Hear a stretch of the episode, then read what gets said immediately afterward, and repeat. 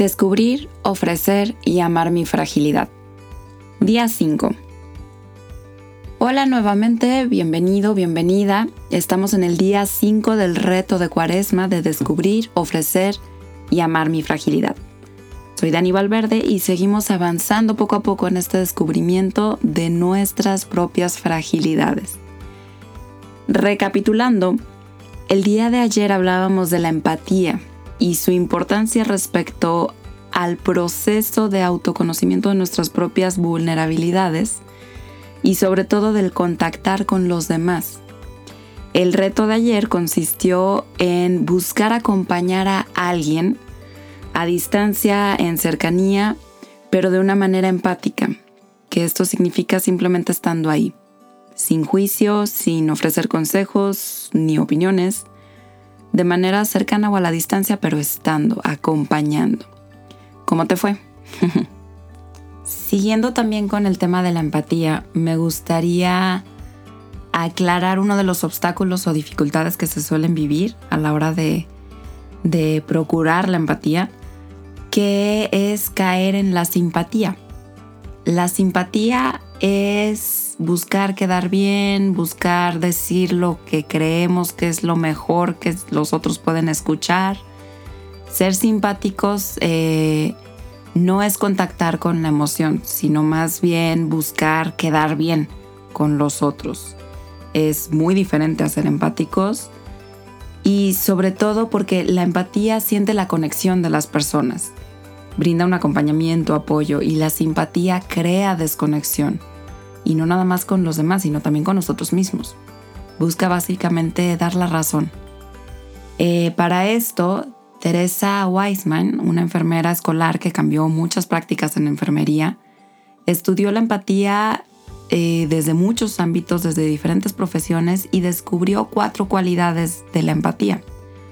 Una de ellas es ponerse en la perspectiva de la otra persona para conocer su realidad, no pretender vivir lo que vive la otra persona, sino simplemente observar la verdad que puede estar pensando esa persona. Y número dos, tener una perspectiva global, es decir, no nada más lo que te cuentan, sino también ver de qué es lo que está pasando esa persona, qué, contexto vive, quiénes están a su alrededor, qué recursos tiene. Número tres, eh, lo que hablábamos ayer de evitar hacer juicios no es fácil porque llega a ser de muchas maneras gratificante estar dando nuestras opiniones, pero es posible. Y número cuatro, como cualidad de la empatía, también es reconocer las emociones de las otras personas y comunicarse a través de ellas, que esto es exactamente lo contrario a ser simpáticos.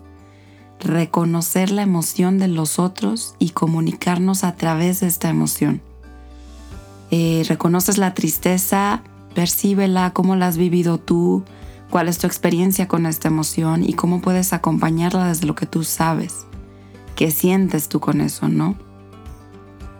Algo que hacemos mucho también cuando alguien nos comparte algo doloroso es tratar de hacerlo sentir mejor, de mejorar o reparar las cosas. Y no se trata de tener respuestas o soluciones a lo que sienten los demás, cuando algo sucede, ¿no? Esto es ser simpáticos. Ay, sí, qué mal, ¿no? Lo que te pasó, no, qué horrible, sí, es. Empezamos a dar opiniones, este, no, fíjate que a mí me sirvió muchísimo esto, fíjate que tal, tú deberías hacer esto. Y nos encanta, nos encanta estar dando opiniones, pero difícilmente una respuesta que demos mejora las cosas. Lo que realmente causa mejoría es la conexión que podemos crear a través de las emociones. Es así de simple. La empatía es una elección y es una elección vulnerable de un mundo vulnerable en el que vivimos.